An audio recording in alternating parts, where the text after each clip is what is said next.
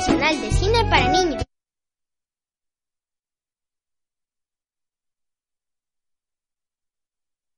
NAM es un medio que promueve el diálogo, la diversidad y la libertad de expresión en un marco crítico y respetuoso. Los comentarios expresados a lo largo de su programación reflejan la opinión de quien los emite, mas no de la radiodifusora.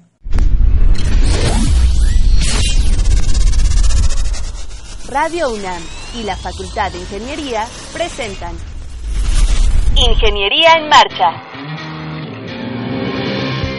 Divulgación del conocimiento. Innovaciones tecnológicas. Investigación en ingeniería. Y cultura. Acompáñanos. Esto es Ingeniería en Marcha.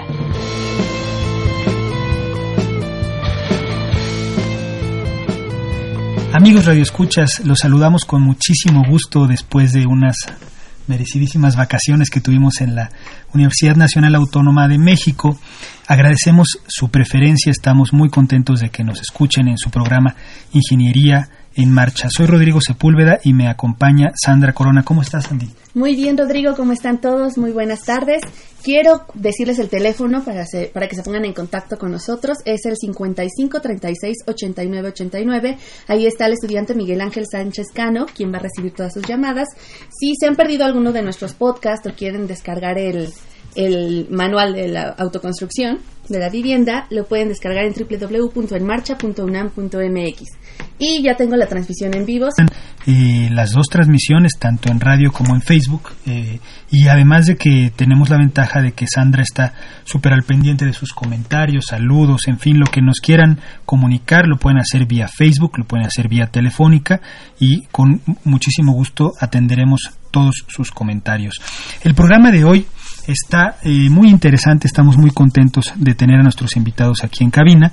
Vamos a hablar de la vivienda sostenible qué aspectos se consideran, qué tecnologías existen y vamos a hablar de un proyecto en particular que se desarrolla, se desarrolló y se desarrolla en nuestra universidad con participación obvia de nuestra Facultad de Ingeniería. Así que vamos a hablar bastante sobre esto, qué viene, qué planes hay sobre vivienda sostenible. No se vaya, acompáñenos. Estás en Ingeniería en Marcha el programa radiofónico de la Facultad de Ingeniería. Si deseas escuchar el podcast del día de hoy y los de programas anteriores o descargar el manual de autoconstrucción, entra a nuestra página www.enmarcha.unam.mx.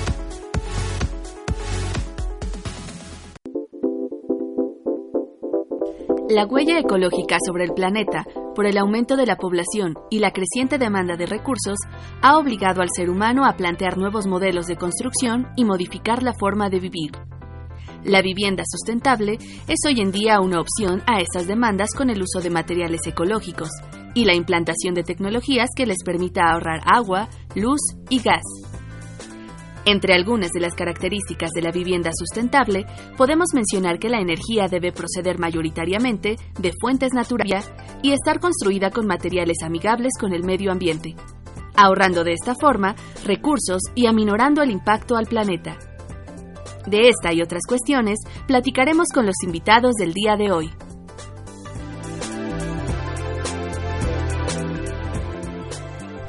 Así es una cápsula muy interesante que nos eh, permite empezar a comentar sobre este tema, eh, el tema de la sostenibilidad y particularmente, digamos, enfocado a la vivienda.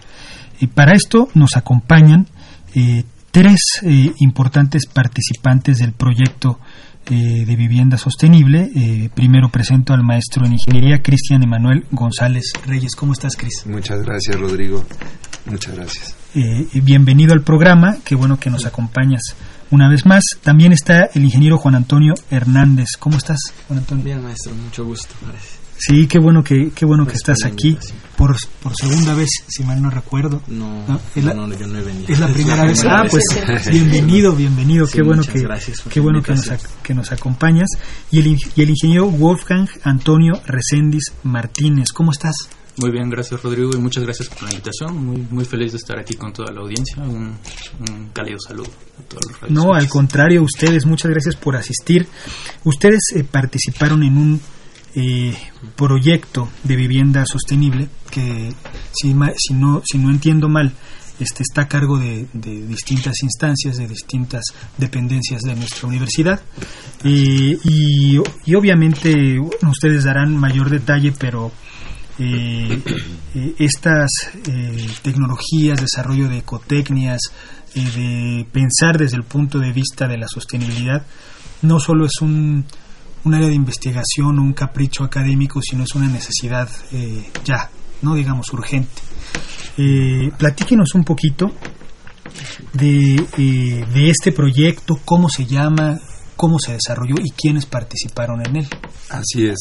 Eh, bueno, te comento, Rodrigo, les comento que eh, eh, este proyecto, como lo mencionas, es un proyecto interfacultades, interinstitucional. en primera instancia, pues está la Facultad de Arquitectura, la Facultad de Ingeniería y el, el Centro de Investigación en Diseño Industrial, el CIDI. este proyecto se llevó a cabo en el año 2017 y 2018. Ahorita está en proceso la difusión de los resultados finales eh, y eh, pues están buscando otras áreas de oportunidad. Esto, eh, pues las inquietudes que surgen, precisamente como lo comentas, pues es el impactar cada vez menos el ambiente por la, digamos, la urbanización que se tiene, ¿no?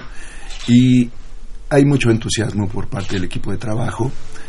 todos los profesores, los alumnos, tesistas, investigadores, no solamente estuvimos mm, detrás de una computadora, eh, también estuvimos cortando tubos, pegando lámina, eh, construyendo, metiéndonos abajo de la casa, muy entusiasmados porque eh, cada día que avanzábamos, pues estábamos materializando algunas ideas que quizá ni siquiera existen ya en el mercado, ¿no? es el caso, por ejemplo, de dos prototipos que ideamos y que fuimos puliendo poco a poco hasta poderlos materializar. Uno de ellos pues es el muestreador de agua de lluvia, que más adelante vamos a platicarlo con más detalle, y un discriminador de primeras lluvias. Pero sí, eh, precisamente, eh, como lo comentas, las inquietudes o la motivación que nos lleva a este proyecto, pues es precisamente el crecimiento poblacional y también las eh, necesidades que tienen las nuevas generaciones, que no son las mismas que, por ejemplo, las que compartimos tú y yo, o las de nuestros padres o nuestros abuelos. Eh, las nuevas generaciones eh, están más conscientes de los principios del desarrollo sustentable. Las nuevas generaciones tienen otras necesidades de movilidad, otras necesidades de conectividad, eh, ya no quieren utilizar los mismos materiales, eh, privilegian otras cosas que a lo mejor nosotros no en su momento lo hicimos, eh, están muy conscientes de esto. Y esto es lo que nos, nos motivó a idealizar una vivienda que tuviera o que privilegiara más que el espacio, digamos, el, la extensión del territorio, más bien la optimización de espacios. El proyecto se llama Vivienda Industrializada Sustentable, su acrónimo es BIS, eh, su apellido es Casa UNAM, eh, porque es un proyecto que enteramente se eh, planeó, diseñó y construyó en Ciudad Universitaria. en este momento, sí, en este momento ya se encuentra alojada en la Facultad de Arquitectura. Se construyó en el CIDE, en, en diseño industrial, enfrente de nuestra nuestra Facultad de Ingeniería. Eh, ahí estuvimos durante año y medio instalando, pegando materiales hasta que llegamos al, resultado final. Esta casa, si la vemos por fuera, parece una caja de zapatos. Realmente no es muy atractiva desde afuera, eh, pero ya que ingresas, no, eh, digamos, no podrías creer la cantidad de espacio y funcionalidad que tiene la casa en su interior todo está distribuido de tal forma que cada centímetro cúbico tiene una finalidad. Un propósito. Un propósito. Sí. Debajo de las escaleras está la banca técnica, en la parte de arriba está el dormitorio, está el baño, está el vestidor, en la parte de abajo tenemos una cocina que tiene todos los aditamentos necesarios, un comedor que se hace cama y finalmente en 14 metros cuadrados de superficie eh, pueden habitar hasta una pareja. Quizá tres personas ya un poquito apretados, eh, una, una persona perfectamente y dos personas si lo podrían hacer. Eh, para la elección de materiales, eh, pues se privilegiaron estos principios de sustentabilidad.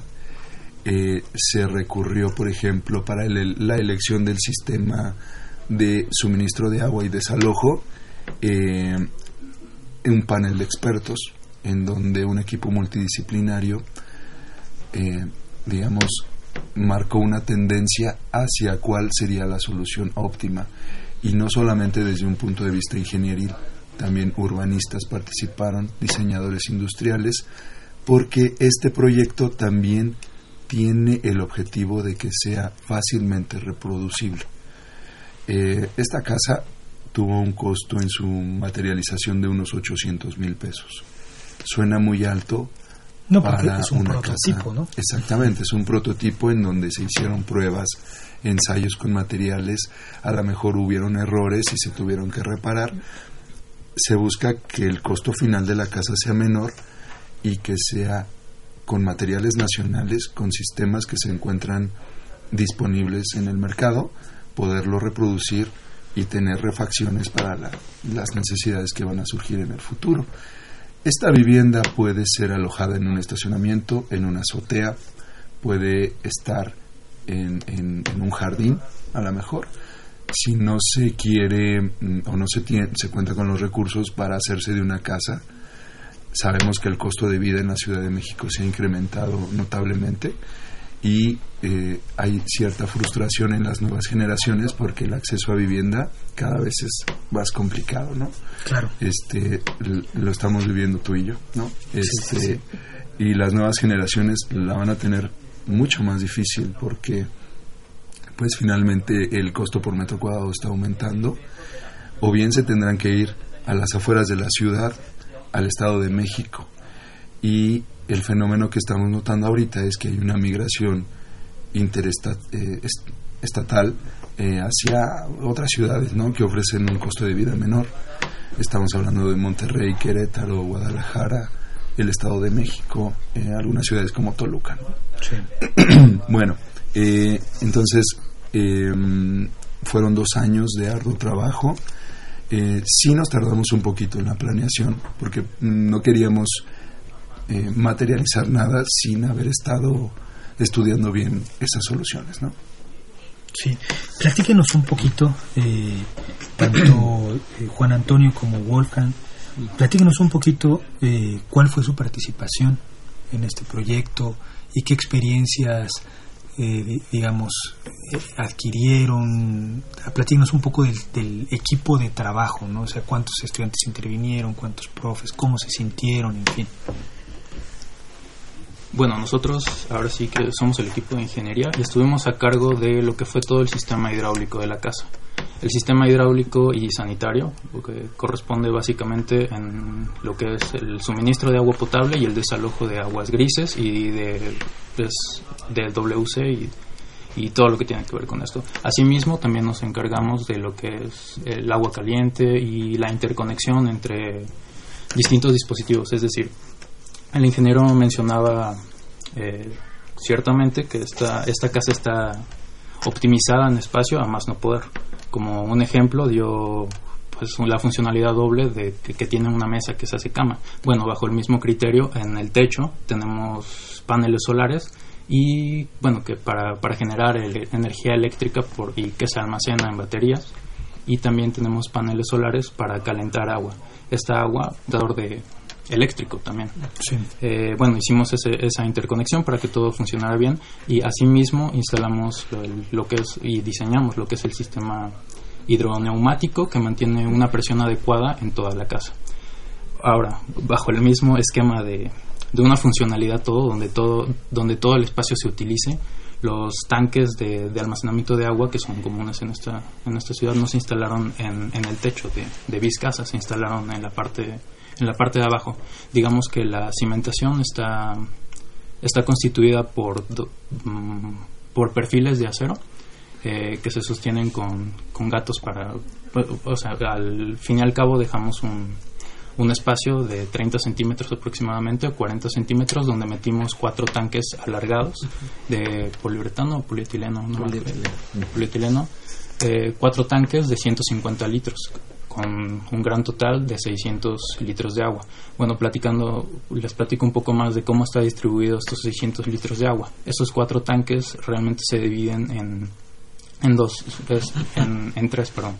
Es un tanque de captación de agua pluvial, o sea, 150 litros de agua estamos destinados, están destinados específicamente a captar agua pluvial. Tenemos también, asimismo, un, un tanque, 150 litros adicionales de, de, agua, de, agua, de agua mixta, que sería, en este caso, como la definición, que nosotros utilizamos es agua potable que viene del sistema, de la red de agua potable, combinada con, en dado caso de que, que llueva mucho, combinada con agua pluvial. Asimismo tenemos dos sistemas de almacenamiento, dos 300 litros de agua potable exclusivamente.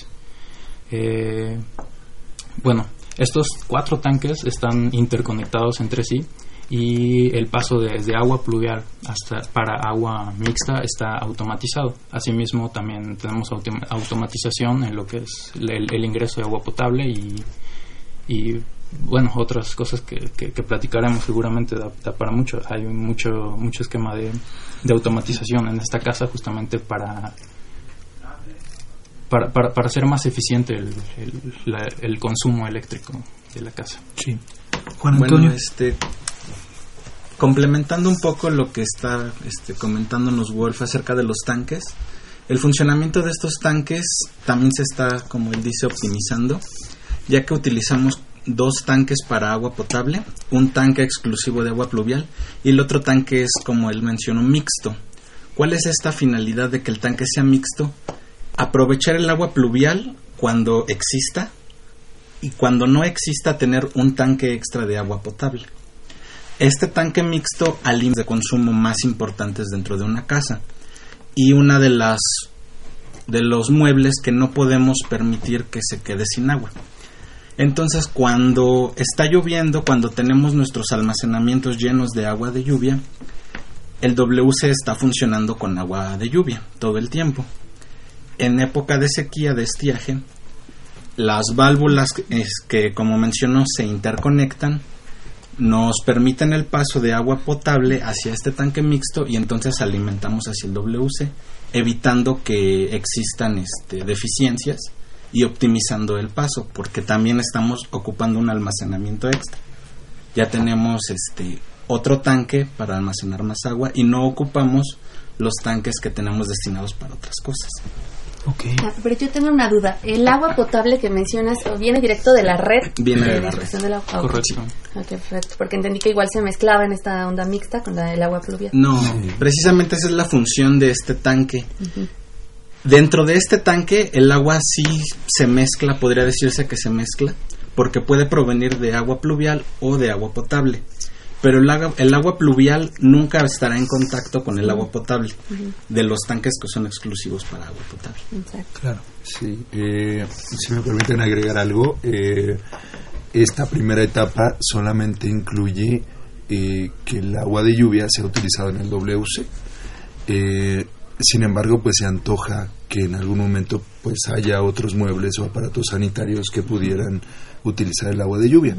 Eh, perfectamente también la podríamos utilizar para lavado de pisos, también la podríamos utilizar para riego de áreas verdes, eh, no así el que haya contacto con la piel o inclusive una hidratación. ¿no? Eso lo estamos dejando para una siguiente etapa en donde agua de lluvia, mejorar sus condiciones de calidad para que la podamos usar libremente como usamos el agua potable, ¿no? Como se supone que la tendríamos que utilizar, el agua potable. A, la hora de, decidir em, el tipo de mueble em, para, para uso sanitario, ¿no? El excusado, consideraron la posibilidad de que fuera eh, seco o, separado.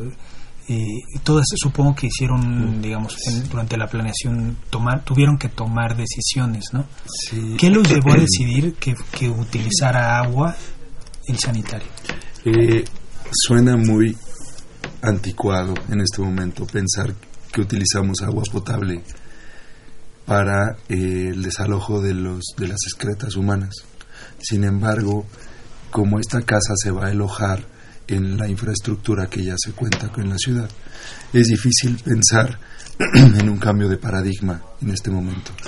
Pero por supuesto que como parte del equipo multidisciplinario surgieron muy buenas ideas en el manejo de estas excretas. Una de ellas precisamente era el uso de las excretas que contienen mucha energía todavía, eh, captarlas como un sistema de recolección de residuos sólidos, eh, o más bien recolectarlas y concentrarlas para hacer eh, biogás, tal vez, y, exactamente, y tener pues un aprovechamiento energético. Sin embargo, durante esta actividad del panel de expertos, no fue una de las alternativas ganadoras eh, precisamente porque el contexto en el cual se va a alojar no le permitiría ser una solución viable. Lo que queremos es que eh, no le cueste tanto trabajo esta solución implantarse y reproducirse. Claro. Así una especie de solución viral. Si implantamos algo muy innovador, tal vez sí podríamos materializarlo, pero difícilmente sería reproducible. Se quedaría en el prototipo, ¿no? Se quedaría en papel. Sí. Y es lo que no queremos. Claro. Oigan, este, fuera del aire, nos platicaban que la casa, o, o, durante la entrevista, ya ni sé, ya me perdí en el tiempo y el espacio, pero nos platicaban que la construyeron en el CIDI, en diseño industrial, y la movieron a arquitectura. La idea de la casa es que sea fácilmente movible digamos, no es que uno que sea una casa rodante, pues, pero digamos que eventualmente se pueda mover de locación. ¿Esa es la idea? ¿O simplemente se movió para que ya tuviera su lugar definitivo? Eh, no tratábamos de ilustrar su movilidad. Eh, fue una cuestión más administrativa. Se le puede poner un eje, llantas, y cumple con las dimensiones que tiene SCT para poder transportar eh, cualquier cosa, ¿no? También eso fue uno de los limitantes, el espacio para que pudiera ser transportable. Es decir, uno está comprando un mueble en el cual puede habitar. De hecho, eh, los digamos los padres o abuelos de este proyecto, uno de ellos es el proyecto Habitamueble.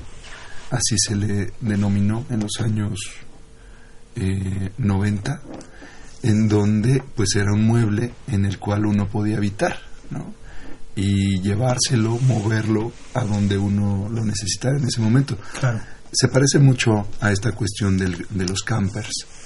Eh, sin embargo, se rige por otros principios. Esto no es para irnos de viaje. A fin de semana. Sí, o un, par de jubilados que se quieren ir a Miami en su camper. No, es más bien una solución a la mano o al alcance de las nuevas generaciones que cumple con sus necesidades estoy seguro que a lo mejor nosotros, Rodrigo, tú y yo, a lo mejor no duraríamos mucho tiempo dentro de esa casa porque nos sentiríamos muy, muy agobiados. Estamos acostumbrados a otras cosas. Pero eh, los chicos llamados millennials o más jóvenes eh, están felices con, con ese concepto. No necesitan más. Ellos nada más necesitan un espacio para dormir, pantalla, dormir, eh, comer, este, a lo mejor hasta ya ni se cocinan, qué sé yo, este, el wifi, eh, utilizar poca agua, poca energía y están contentos. Entonces no vamos a eh, vamos a digamos a materializar una solución pues que no cumpla con sus necesidades. entonces bueno a eso llegamos. Okay. Eh, justo esto, tengo una duda que siempre me gustaría que me ayudaran a resolver, la diferencia entre sustentable y sostenible, porque entiendo que sustentable es que se vale por sí mismo y sostenible que es fácil económicamente de adquirir, que también tiene que ver con el gobierno, con el lugar. O sea, ¿esta vivienda cumple con estas dos cosas? ¿Hacia dónde va? Eh, bueno, eh, estas dos palabras suelen utilizarse con la misma acepción. Eh, eh, a veces, pues lo que está a la mano, sustentable también a veces se refiere a la cuestión estructural de soporte. Pero utilizar los dos, eh, las dos palabras es, perfecto, esto es correcto. Ok, perfecto. Sí, porque siempre esa línea he dicho, ¿en qué, en qué momento decimos lo económico o la parte verde? Así es. esta, supongamos, ¿no? Que ya eh, bueno, y una de las ventajas de que sea, pensaría que esta producción podría hacerse en una fábrica, o sea, no se tiene que construir in situ, ¿no? Se puede hacer en una fábrica en serie y después transportarla hacia su destino final, ¿no? Eh, pero, digamos, pensando a lo mejor en un, ya sé que el proyecto no está en esa etapa, pero en un, en un futuro, eh, una vez que la casa está ahí, ¿qué, ¿Cómo pensaron, por ejemplo, conectarla ¿no? a la red de agua potable, a la red de, alcantarillado? ¿Cómo cimentarla? ¿Cómo saber que con una sacudidita de las que tenemos aquí en el DF no va eh, eh, a, tener peligro la estructura? En fin, digamos, esos primeros pasos de tener tu casa, tener el terreno donde vas a habitar y colocarla. ¿Cómo funciona eso en su, en su concepción? Ok, bueno, respecto al sistema hidrosanitario, que es la parte que, en la que más colaboramos nosotros, la casa está adaptada para conectarse directamente a, una, a un suministro de agua potable, así como para desalojar también el, el este, las aguas grises y las aguas, las aguas negras. Entonces, en ese sentido, únicamente es ahora sí que llegar, colocarla y conectarse una toma doméstica común que se utiliza en todas las casas es suficiente para abastecer esta casa. Incluso como mencionaba el maestro, si esta casa fuera a ser colocada en un jardín, la misma toma que ya está dentro del domicilio podría colocarse a ella. En el caso eléctrico, pues es autosostenible, como dijeron, ya que tiene este paneles solares, no necesita de conectarse a la, a la red eléctrica. Sí, eh, cuenta con, digamos, enchufes, mangueras. Eh, la cuestión hidrosanitaria, pues requerimos forzosamente de la red de suministro de, agua potable y del drenaje sanitario y pluvial. Eh, bueno, y otro de los principios o ventajas que tiene este prototipo es precisamente el aprovechamiento pluvial, que eh, nosotros tenemos la firme convicción de que cada superficie es una oportunidad para mitigar este problema de escasez que hay en la región y eh, los problemas de impacto por la sobreexplotación de acuíferos, ¿no? Claro.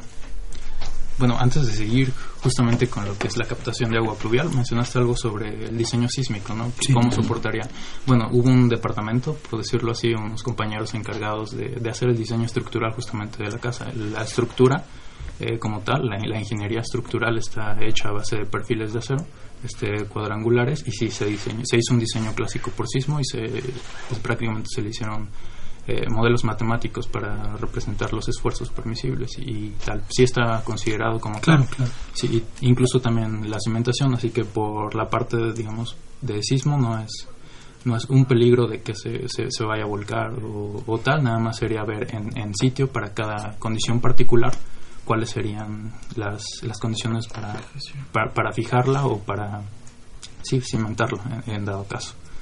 Eh, sí, ahora, este, hablando sobre captación de agua pluvial, que fue básicamente un, tema que desarrollamos en, en alguna tesis.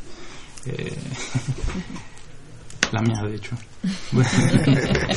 bueno, el ingeniero comentó que la captación de agua pluvial, se entiende captación de agua pluvial de, varias formas. Hay un, una captación de agua pluvial urbana que es justamente para captar todo lo que cae en las calles e infiltrarla al subsuelo. Claro. Sino una, una captación de agua pluvial más, más urbana, más, más hogareña, donde las digamos que el, el usuario tenga una conexión directa con, con el agua que está captando en su casa.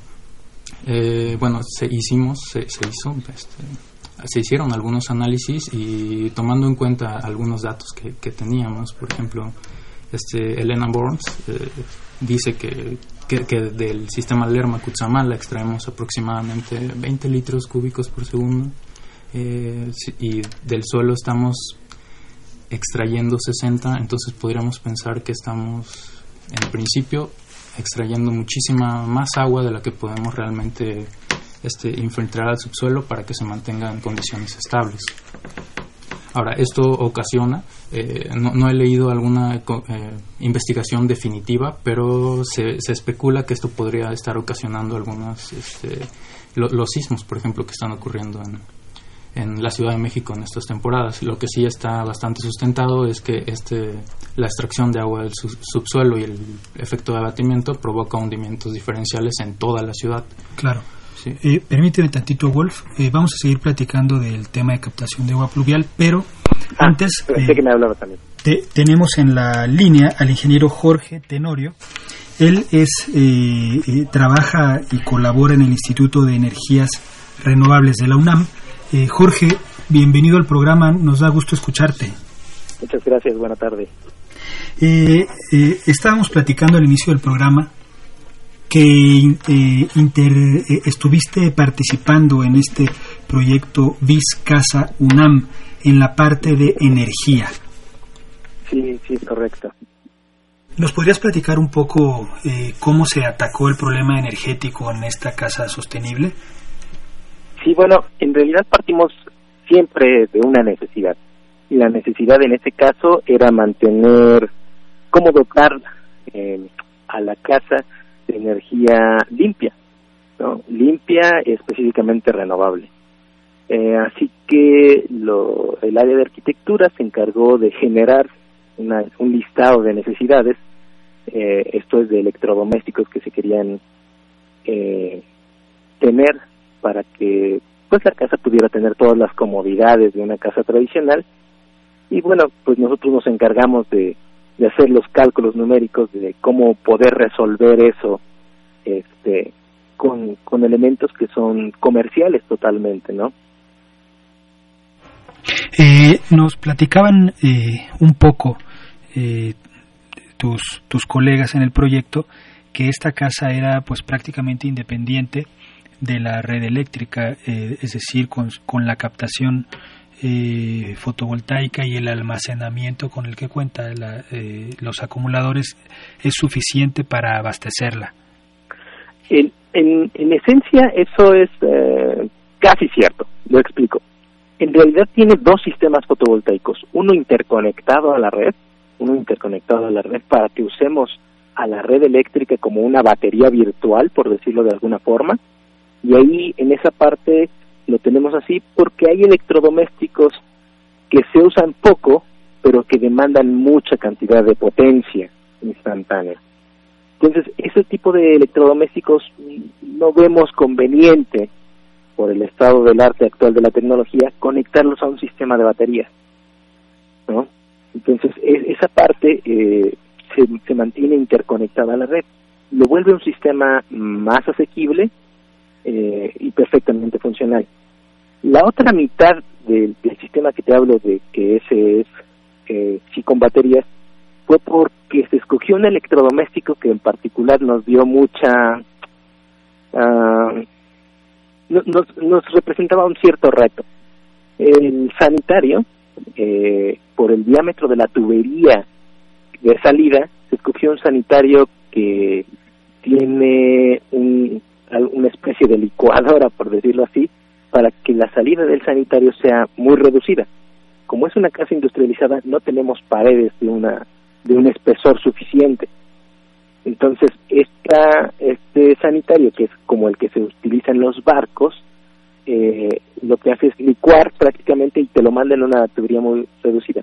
El único detalle está en que ese sanitario funcionaba en corriente continua porque es lo que hay normalmente en un, en un bote, en un bote pequeño. ¿no?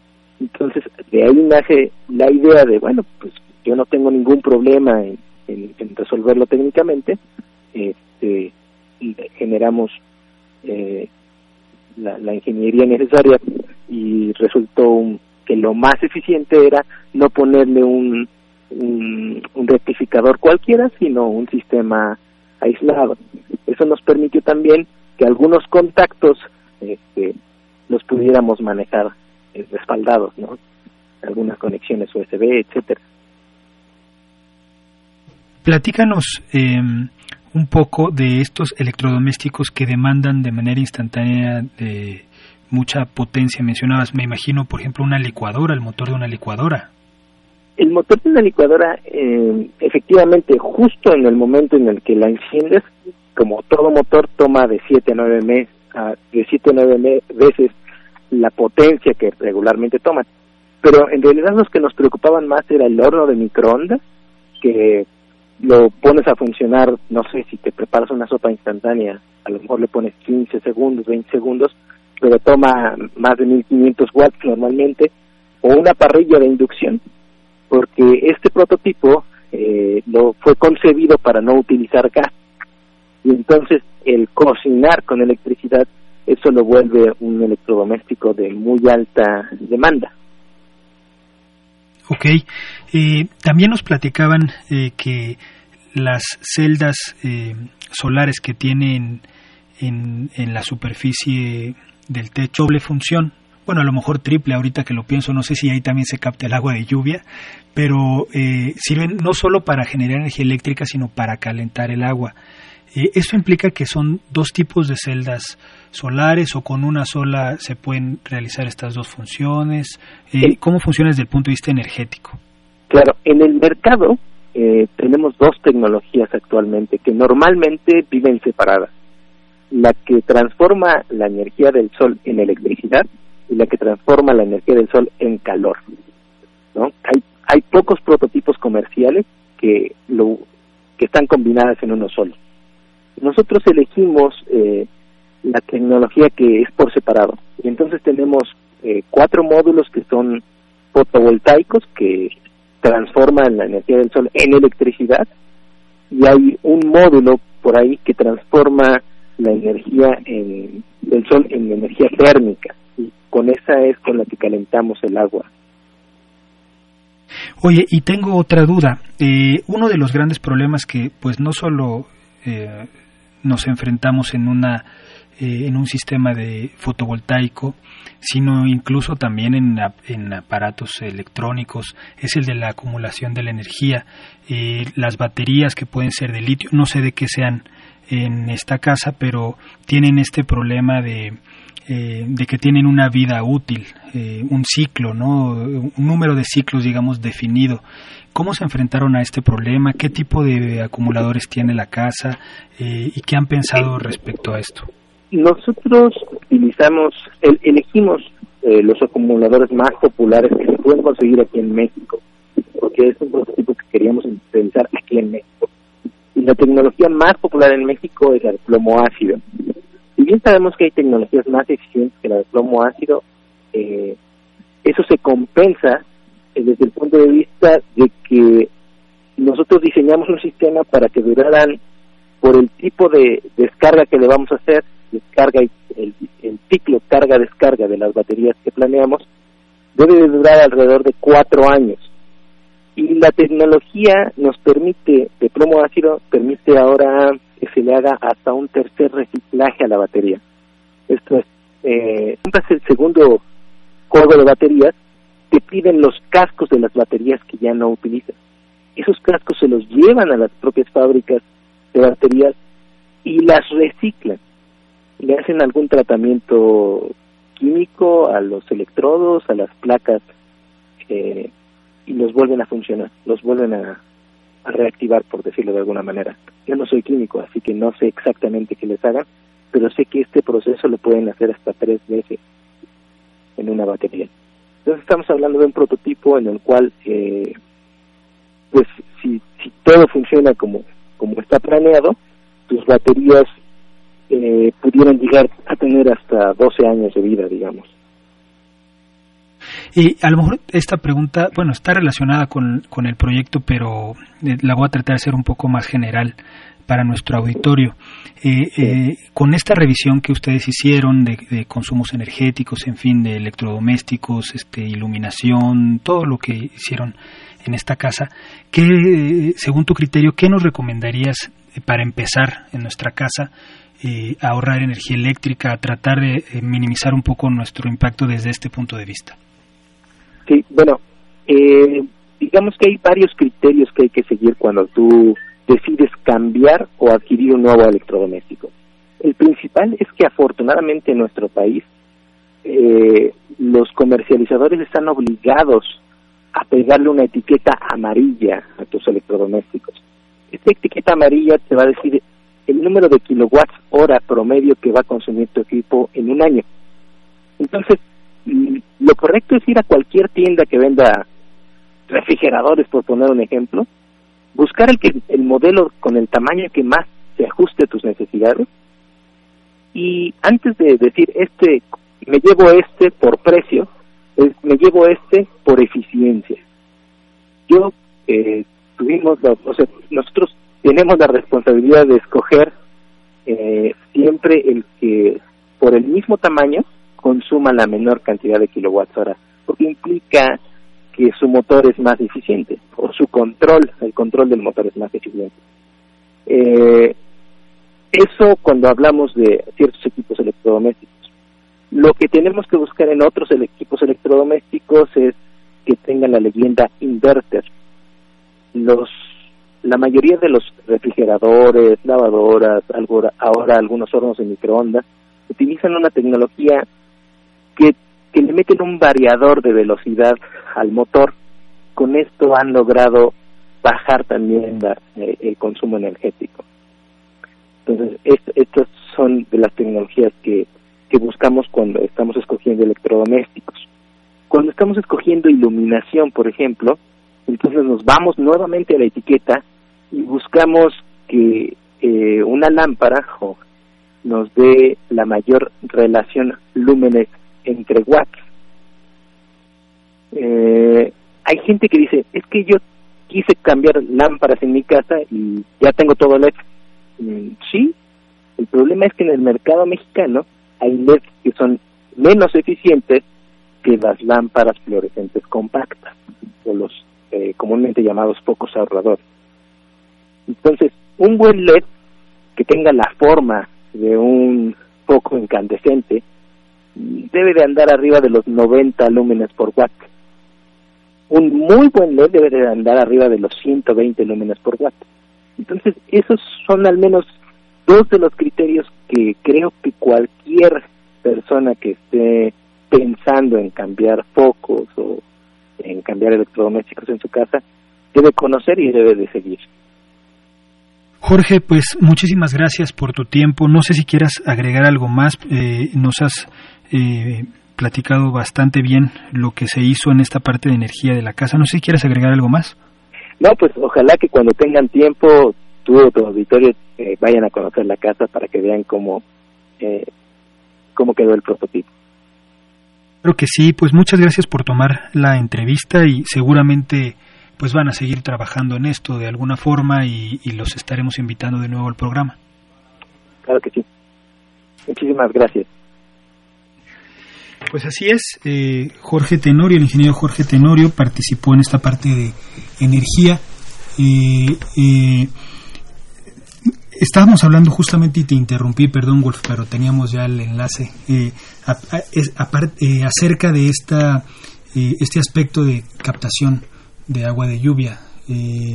nos estabas platicando que hay dos tipos de sistemas, ¿no? Dos, dos criterios, uno que es el interconectado urbano, digamos, y el otro que es el, el individual, ¿no? De que lo que uno capta este, es lo que utiliza. Eh, además, eh, en, el, en, el, enlace con Jorge comentamos que la superficie de captación también se aprovecha, ¿no? Las celdas y todo lo que está en la techumbre para captar esta agua. Sí, correcto. Bueno, recapitulando un poco más, eh, la situación de la Ciudad de México es que está en casi casi una eterna crisis, crisis de la vivienda y también crisis del agua. Hace poco en la ZUNAM salió un reportaje que se espera una crisis, una, un apocalipsis del agua para 2030 me parece. Bueno, bajo esa, bajo esa, bajo esa vista tenemos que, que, hacer algo con, con, el agua que estamos usando en, este, en esta ciudad. Eh, por una parte, tenemos que estamos sobreexplotando pozos en, justo debajo de nosotros. Por otra parte, también tenemos que no solamente estamos afectando a, esta cuenca, sino que estamos afectando a cuencas, a cuencas vecinas. Bueno, la captación de agua pluvial nace como una alternativa para mitigar, no, no sustituir propiamente todo esta, eh, este suministro de agua, sino para, para bajar un poco el impacto ambiental que tenemos eh, como, como una urbe. Bueno, números más, números menos, tenemos que la captación, que eh, bueno, hicimos un análisis y si todas las casas de, de esta ciudad, digamos, que captaran agua pluvial en, en sus casas, se ahorraría más o menos un 3% del agua que, que, se demanda actualmente en la ciudad. No suena mucho, pero si lo traducimos ya a, por ejemplo, a, toneladas de carbono, tenemos que son 307 toneladas de, de, de, de, de CO2 perdón, eh, emitidas por día. Eh, ¿Cómo se hace esta conversión? Bueno, pues para mandar agua a la ciudad se, se utiliza electricidad, que a su vez esta electricidad pues ocupamos generalmente combustibles fósiles. Por eso, por eso se puede hacer esta conversión. Eh, lo que se hizo particularmente para esta casa y pensando de forma, como, como dije, particular, pero un poco más general, fue eh, en principio se, se instalaron las canaletas, se, se, adecuó el techo con materiales que no fueran tan, tan invasivos para, o que no, que no se ensuciaran tanto. Eh, y también se, se, instaló un sistema de separación de agua de lluvia. ¿En qué consiste este, este sistema de separación de primeras, primeras, fue la palabra, de primeras aguas de lluvia? Bueno, existe este fenómeno de deposición de los contaminantes en el techo que, bueno, por lógica, podría sonar un poco lógico, eh, se acumulan en el techo y con las primeras aguas de lluvia de la temporada o incluso con las primeras aguas de lluvia dentro de una tormenta, de un evento de tormenta, estos contaminantes bajan y en caso de tener conectado directamente los tanques de captación de agua pluvial al techo, pues se, se, ensuciaría toda esta agua. Para intentar mejorar la calidad de esta agua, mi, trabajo justamente en, en Vizcasa fue hacer un pequeño dispositivo automático de discriminación que discrimina el agua con base a, a tres parámetros, que es eh, el pH, que es la acidez del agua, eh, también la turbidez y, bueno, eh, tentativamente también sólidos disueltos. Eh, sí, bueno, este sistema está antes del, de los tanques de captación de agua pluvial y esa fue mi participación como tal grande dentro de, esta casa.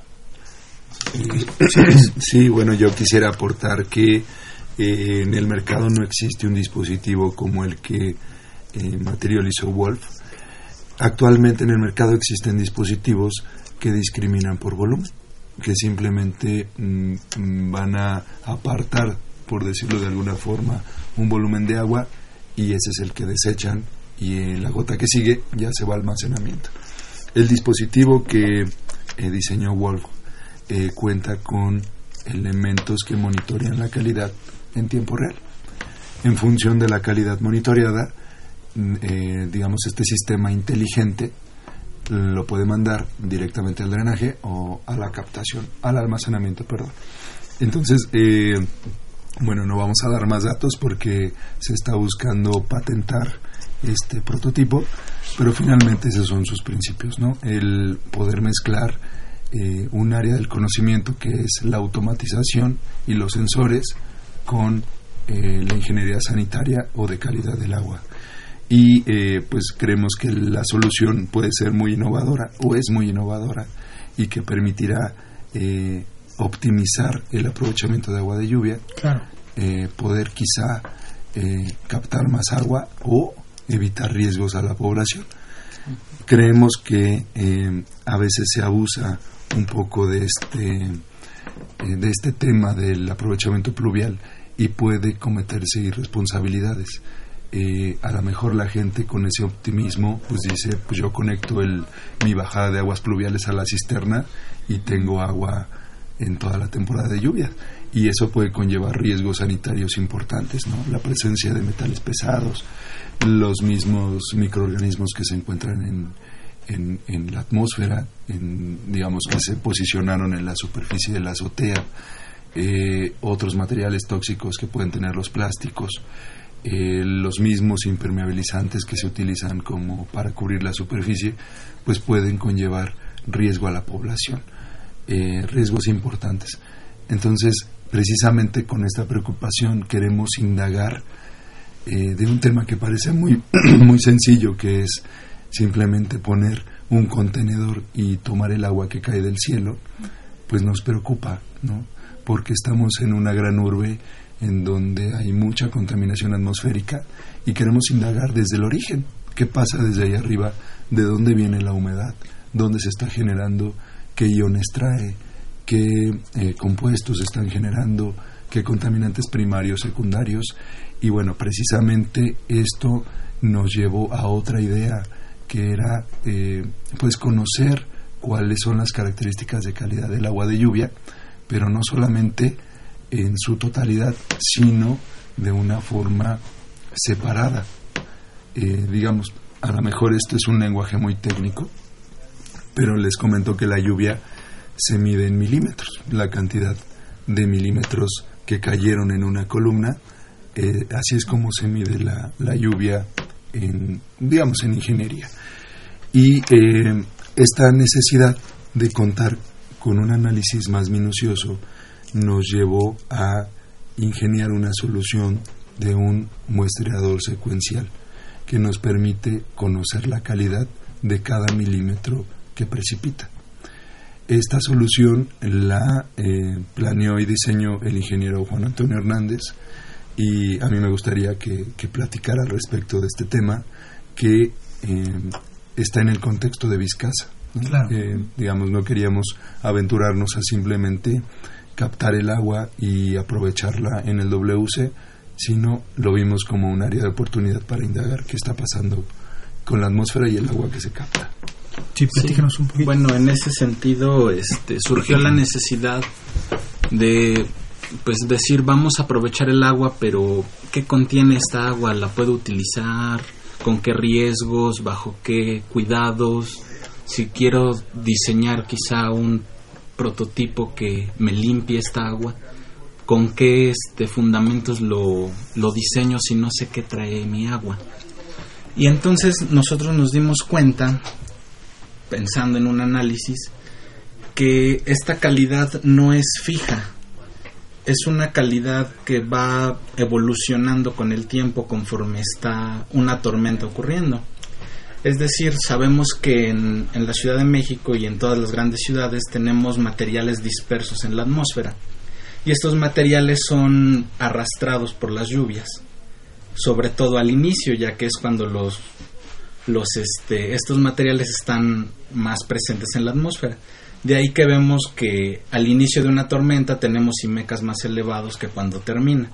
Muchas veces decimos, estamos esperando que lleguen las lluvias para poder levantar una contingencia. Todas esas partículas las arrastró el agua. Pero ahora, ¿de qué manera las podemos medir?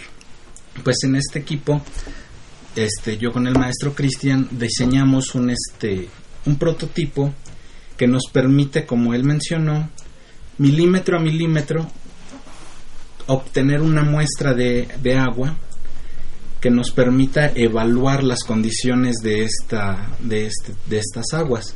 Entonces, posteriormente de la tormenta tenemos un almacenamiento en donde tenemos diferentes muestras que sabemos que corresponden al inicio, al intermedio, al final. Sabemos en qué momento cayó cada una de ellas y podemos así este, evaluarlas. Podemos saber qué componentes tienen, su pH, sus sólidos disueltos, su turbidez. Este dispositivo se diseñó y se planeó como una tesis de licenciatura.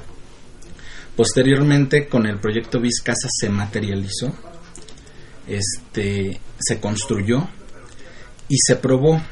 Con este dispositivo se generó otra tesis de especialidad en el cual se planteó la hipótesis y se comprobó la hipótesis de que la calidad de agua de lluvia evoluciona conforme el avance de una tormenta.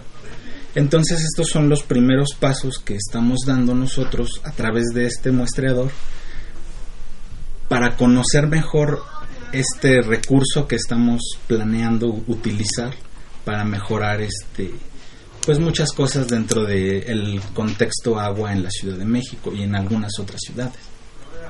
Claro. Sí, bueno, eh, perdón por la voz, pero se me está yendo un poquito. Eh, yo estoy muy orgulloso del trabajo de, tanto de Wolf como de Juan. Eh, cabe mencionar que, que, la tesis que generó Juan eh, obtuvo el primer lugar de un certamen que se lleva a cabo en la carrera de Ingeniería Civil. En el 2018 obtuvo el primer lugar. Nos sentimos muy orgullosos porque hasta el momento van cuatro tesis de especialización, tres de licenciatura y dos servicios sociales que se han logrado con, con este proyecto que por cierto no lo hemos dicho, pero está patrocinado por CONACYT. CONACYT es quien dio los, eh, los recursos para la construcción y para las becas de los, de los becarios y de los tesistas. Este, este dispositivo, eh, digamos, está en el, entiendo que está en el contexto del proyecto, pero no forma parte del prototipo.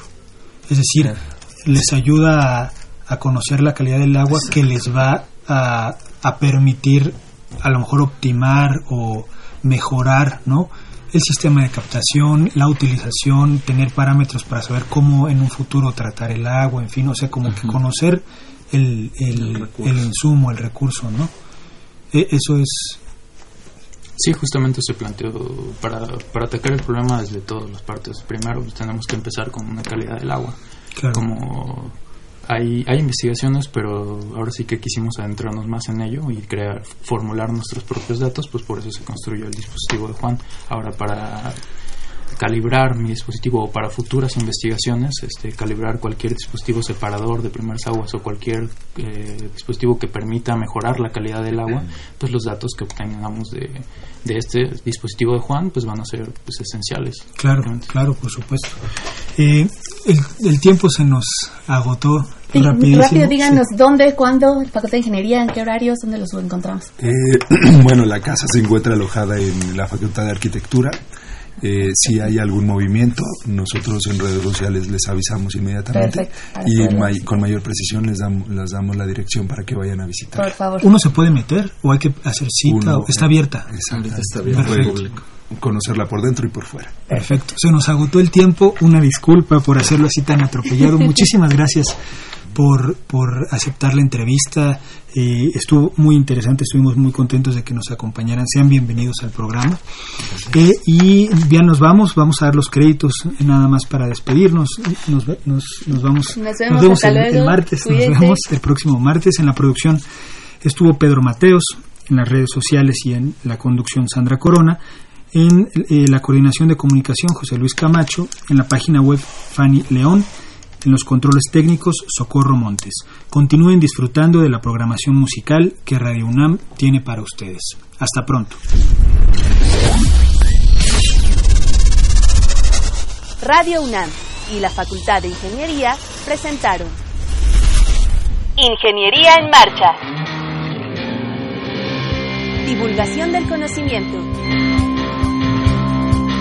Innovaciones tecnológicas. Investigación en ingeniería. Y cultura. Ingeniería en marcha.